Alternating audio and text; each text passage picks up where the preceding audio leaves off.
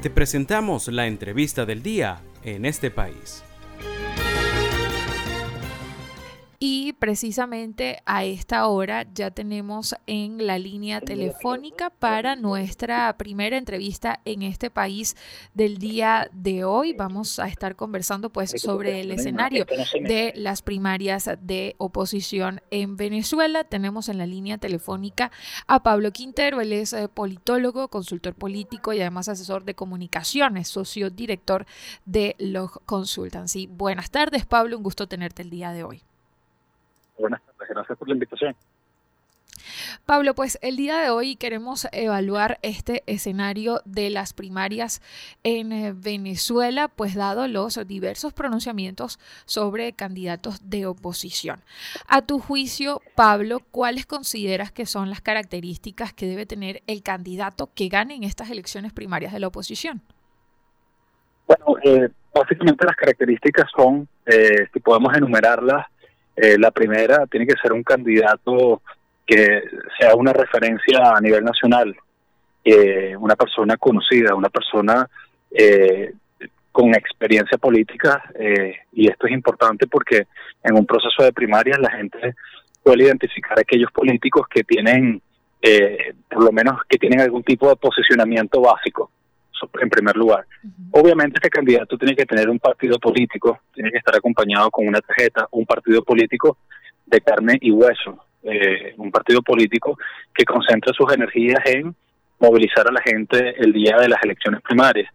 Eh, cuando hablo de carne y hueso me refiero a un, partido grande, con estructura a nivel nacional, con una estructura organizada en todos los estados del país que, que de alguna manera movilicen el voto. Por otro lado, el, el, candidato, vamos a llamarlo ideal o, que cumpla con, con los requisitos básicos para participar en una primaria, tiene que ser un, un, candidato que más allá de que salga en las encuestas, independientemente si sale de primero, de último, etcétera, tiene que ser un candidato con una propuesta política para el país, eh, que tenga algún tipo de criterio ideológico, que tenga algún tipo de solución eh, en diversas áreas, desde el punto de vista económico, desde el punto de vista político, social, eh, y que por supuesto sea un candidato moderado, un candidato con las capacidades y las habilidades de eh, moderar su discurso, pero de reconciliar el país.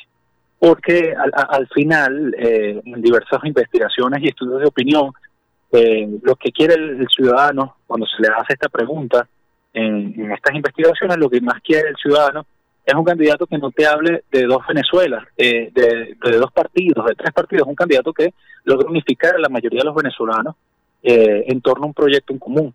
Eh, y que por supuesto eh, su lenguaje y su comunicación sea una comunicación positiva, constructiva, proactiva, una solución, una, comunicación que no se quede solo en la crítica, en la queja, en la narrativa negativa, sino que tenga las, las habilidades eh, eh, persuasivas para decir al venezolano, vamos, vamos a cambiar, vamos a, eh, a construir una Venezuela entre todos, por supuesto. Eh, este tiene que ser un candidato que le hable, que se sepa comunicar con los sectores oficialistas, con los sectores militares, y, por eso insisto que tiene que ser un candidato moderado. no Evidentemente hay otras, hay otras características que van desde el punto de vista cualitativo. Eh, y bueno, por supuesto, un candidato que se sepa comunicar con la gente, que tenga una buena imagen pública ante ante ante sus audiencias, ante los diferentes tipos de público. Tiene que ser, por supuesto, un candidato innovador, tecnológico, que, que tenga en cuenta que estamos en siglo XXI, año 2023, y que las campañas tienen que involucrar eh, el área tecnológica, que se sepa comunicar con la generación nueva, con estos chamos que el día de hoy manejan las las herramientas digitales como el TikTok, Twitter, Instagram. Es decir, que ser un candidato que se sepa familiarizar con las redes sociales. Pablo, precisamente, eh, bueno, recientemente Jesús María Casal dijo que inhabilitados o no van a proclamar a un solo ganador de las primarias. ¿Cómo consideras tú que puede influir en la participación el hecho de que algunos candidatos que irían a estas primarias de oposición estén inhabilitados?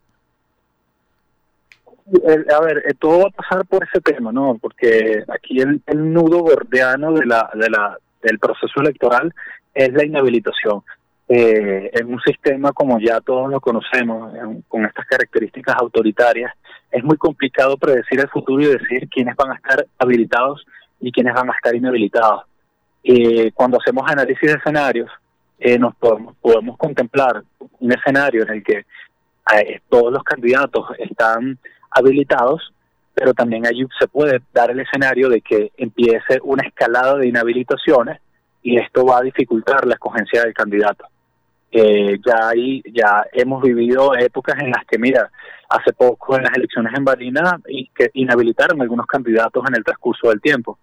Entonces, eh, más allá de, las declaraciones de la Comisión Nacional de Primarias y de todo lo que se pueda decir allí, eh, yo creo que la tarea y el desafío es construir diversas candidaturas posibles, pero definir un solo candidato, por supuesto. Eh, cuando me refiero a construir candidaturas posibles, es, es tener en cuenta dentro del radar eh, que, esto puede suceder. Tú puedes ir a una elección con todos los candidatos habilitados, pero en el transcurso eh, te pueden también inhabilitar. Y, y, es la gran pregunta. Bueno, la oposición está preparada para eso. Mm. La oposición está preparada para eh, dar la cara con tres, cuatro, cinco candidatos inhabilitados. Todo eso tiene que estar sobre la mesa y, claro, por supuesto, eh, teniendo en cuenta que hay que trabajar para que estos escenarios no ocurran con suficiente presión internacional, con negociación, con diálogo y con acuerdos eh, desde el punto de vista electoral. Por eso es tan importante la Comisión Nacional de Primaria y por eso es tan importante que en este momento tanto las fuerzas electorales de la oposición entienden que se tienen que comunicar con las instituciones, en este caso el CNE, y con el resto de los, de los participantes electorales.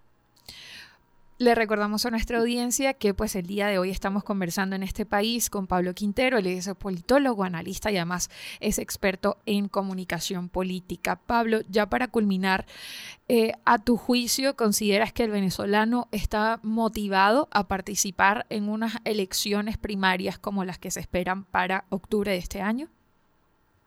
Eh, muy buena tu pregunta. Eh, a ver, cuando, cuando investigamos lo que está pasando, cuál es el estado mental del venezolano, eh, nos damos cuenta que en sus prioridades mentales está uno, eh, el tema económico, la crisis económica, la supervivencia, la adquisición de bienes y servicios, mejoras en su calidad de vida, eh, y el tema político o, o, la participación política está de en los últimos lugares.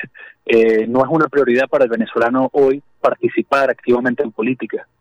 Eh, ya cuando llegue el momento y se acerque el 22 de octubre, ya es un trabajo de los partidos políticos incentivar el voto y generar ese clima de, opinión. Eh, de alguna manera ayudar a que la gente participe. Eh, de esto va a depender mucho la organización de los partidos políticos.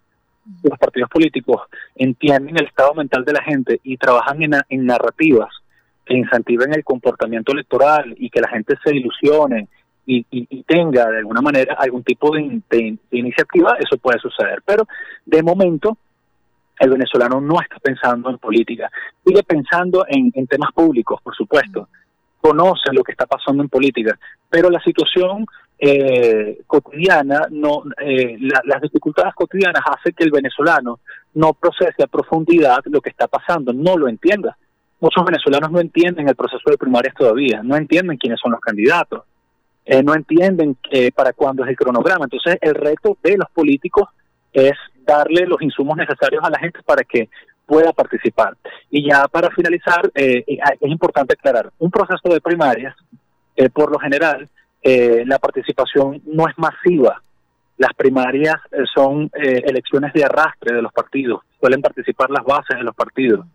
Entonces, no es un, ahí no se ve el voto espontáneo, eso que llaman voto espontáneo, no, porque la gente no sale a votar eh, a menos que la, la, la lleven o a menos que la trasladen o la incentiven lo suficiente.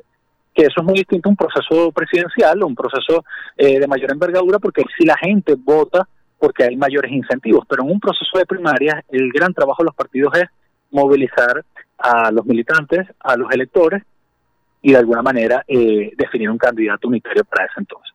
Muy bien, Pablo, pues agradecidos por tu tiempo el día de hoy. Estuvimos conversando en este país con Pablo Quintero, él es politólogo, analista y además es experto en comunicación política. Estuvimos, además, pues es el socio director de Locke Consultancy. Estuvimos conversando el día de hoy, pues sobre este escenario de las primarias de oposición en Venezuela, las condiciones, las características que debería tener, pues, el candidato electo en, la, en primarias, eh, también lo que respecta a, digamos, a la motivación del venezolano a participar en eh, estas elecciones primarias. Estuvimos conversando el día de hoy con Pablo Quintero.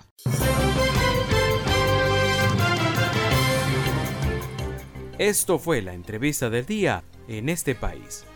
Para conocer más el programa, síguenos en nuestras cuentas en redes sociales. Estamos en Twitter e Instagram como arroba en este país radio y visita nuestra página web www.enestepais.info.